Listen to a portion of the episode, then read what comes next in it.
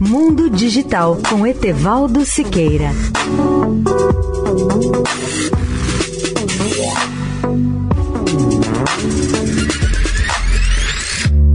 Olá, ouvintes da Eldorado. Li ontem um artigo da NASA que nos atualiza sobre o nosso universo com dados recolhidos durante mais de duas décadas pelo telescópio espacial Hubble. Segundo o levantamento, existem no universo 2 trilhões de galáxias. Esse número é 10 vezes maior do que os astrônomos acreditavam. Seu diâmetro supera os 100 mil anos-luz. Sua espessura tem, em média, 2 mil anos-luz.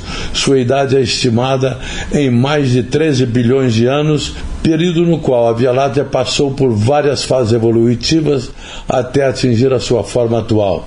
Nossa galáxia é formada por centenas de bilhões de estrelas, e no centro exato da galáxia há um buraco negro supermassivo cercado pelo disco galáctico, que é formado por estrelas dos mais diversos tipos, nebulosas e poeira interestelar.